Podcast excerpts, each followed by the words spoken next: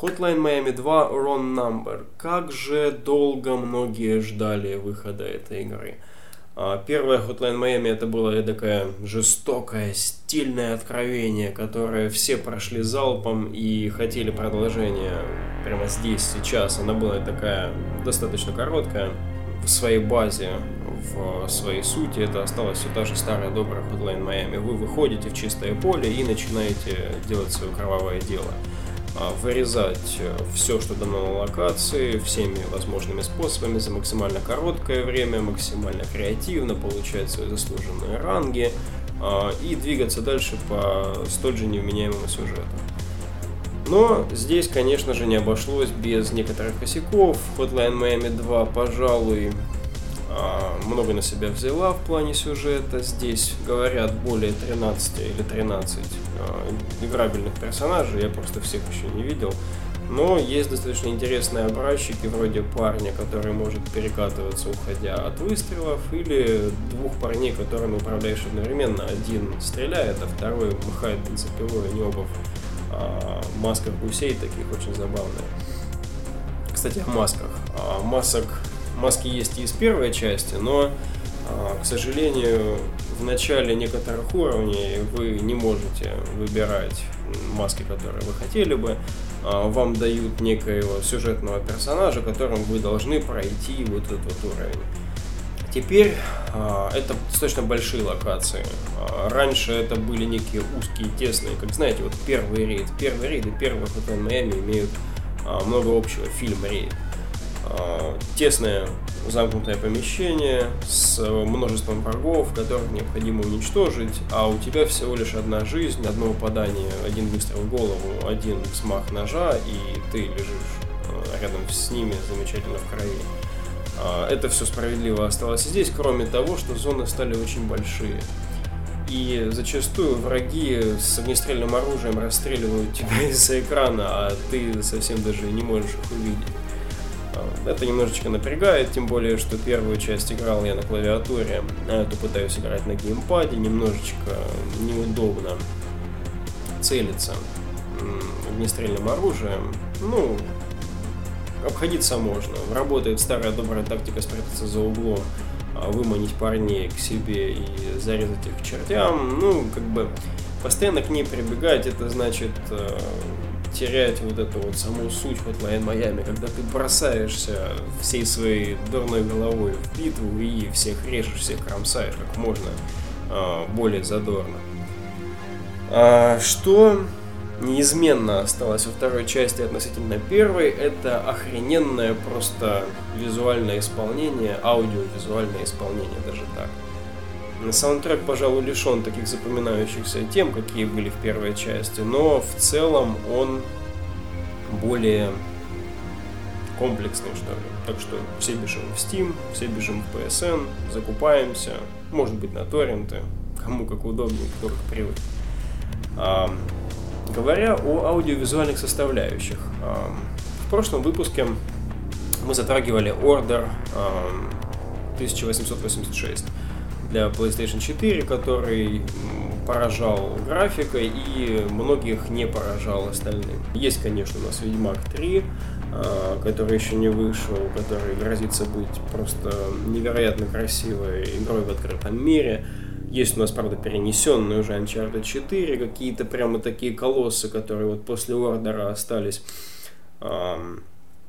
у тех людей, которые хотят видеть потенциал современных железок реализованным будь то PC, будь то PlayStation 4. Но теперь можно замечательно поиграть в одну из самых красивых игр этого года просто на компьютере. Купил ее в том же Steam. Игра Ori and the Blind Forest, по моему мнению, это самый красивый платформер, который я видел в своей жизни вообще. Создатели Moon Studios совместно с Microsoft Studios сделали ну просто неземную красоту. А, я вспоминаю времена, знаете, Брейд, Лимбо, когда инди-игры только вот становились той силой, которой они являются сейчас. И даже по сравнению с ними, по сравнению с э, последними частями даже серии Rayman, которые, кстати, вдохновлялись Moon Studios при создании Ori the Blind Forest, все равно эта игра просто не оставляет шансов по своей вот этой, знаете, глубокой такой вот осознании, понимании и выражении вот этого своего собственного оригинального мира, оригинального видения.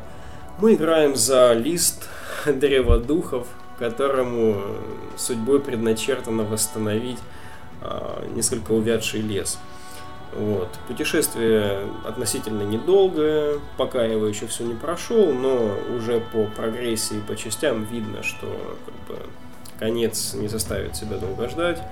Тем не менее, а, эти части, которые доступны мира для посещения, они очень большие. И игра построена по принципу Metroidvania. А, это когда у вас есть большая карта, и некоторые части ее, которые вы вздумаете исследовать, они недоступны поначалу. А, подходя вот к этим частям, вы пробуете как-то запрыгнуть туда, какие-то еще способы, но понимаете, что ваших способностей, которые вот ваш персонаж сейчас имеет а, на данном этапе развития, их недостаточно, чтобы преодолеть эти препятствия. Соответственно, сюда предстоит вернуться впоследствии, а, и тогда уже с новыми силами, с новыми способностями эти там достать пауэрапы или что там вы не открыли на этой локации.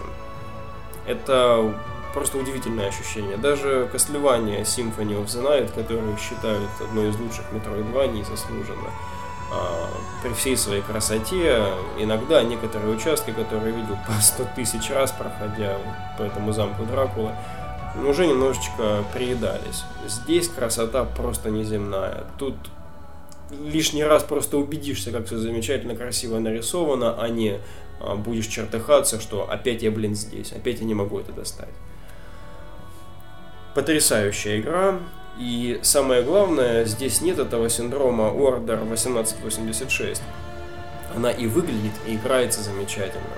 А, это на базовом уровне платформер, а, в котором вы как персонаж со временем прогрессируете, а, уничтожая врагов, Ори получает силу, которую может тратить на апгрейд своих способностей. Там есть три ветки характерные. Одна более-менее для атакующих, усилений таких, а другая для нахождения каких-то полезных вещей на карте, третья отвечает, ну, скажем, больше за здоровье, за такие вот, а, за основные жизненные параметры, вот, за расход тех же энергий. Плюс есть отдельная отдельный ресурс для создания сохранений. То есть игрок сам в любой момент сохраняется. А, этот же ресурс может быть потрачен и на атаку, поэтому иногда приходится выбирать, что тебе важнее, оставить на а, предстоящее сражение этот ресурс, либо же сохраниться. А, кстати, поначалу я пытался экономить ресурс, думая, что я классный парень и справлюсь со всем, что мне стоило и достаточно часто, постоянно долгих часов возврата на а, ранние свои сохранки. Достаточно просто упасть на шипы для того, чтобы Бори потерял там значительную часть, если не все своей жизни.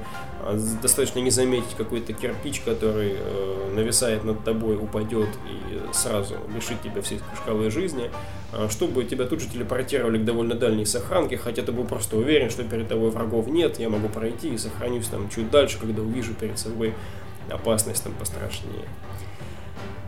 Вот, и играть в такое это сущее удовольствие, когда никаких не возникает претензий ни по части механик, ни по звуку. Звук замечательный, симфонический саундтрек здесь написан, который просто подчеркивает на отлично все, что происходит. А, очень, может быть, конечно, маловато видов врагов, дизайн их замечательный, эффекты, с которыми они там переливаются, взрываются, разрушаются, атакуют тебя, они превосходные, но маловато, их разнообразие невелико. Тем не менее, постоянно перед тобой есть какие-то новые задачи, и игра, кстати, достаточно сложная. А, даже если вы в том же Супер Мидбое были очень-очень хороши, а сюда зашли посмотреть какая-то просто красивая сказочка, не ждите, что прямо все а, участки с дальним пересечением, скажем, полосы шипов вам поддадутся просто сразу, и вы будете здесь чувствовать себя как Кармен. А, нет, игра достаточно с вызовом, с норовом, со своим характером, И, конечно же, несмотря на то, что игра играется замечательно, за этой потрясающей оболочкой из визуала не видно этих единиц и нулей, которыми написан ее программный код. А, удивительное достижение. А, игра, на мой взгляд, а, стоит в одной лиге с такими вещами, как Джорни. А, это явно очень большой а, шаг, большая заявка для самой Moon Studios. А, говорят, команда распределенная, находится по всему миру, и она не сидит в одном отдельно взятом офисе, тем поразительнее, мне кажется, их достижения. Что самое удивительное, чередуя эти две игры, Hotline Miami и the Blind Forest, я к каждой из них возвращаюсь как будто бы заново освеженным, подготовленным, готовым впитывать то ли эту всю кровищу, то ли этот замечательный а, лесной мир. С вами был Валик из Kitchen Critics. А, надеюсь, увидимся очень скоро.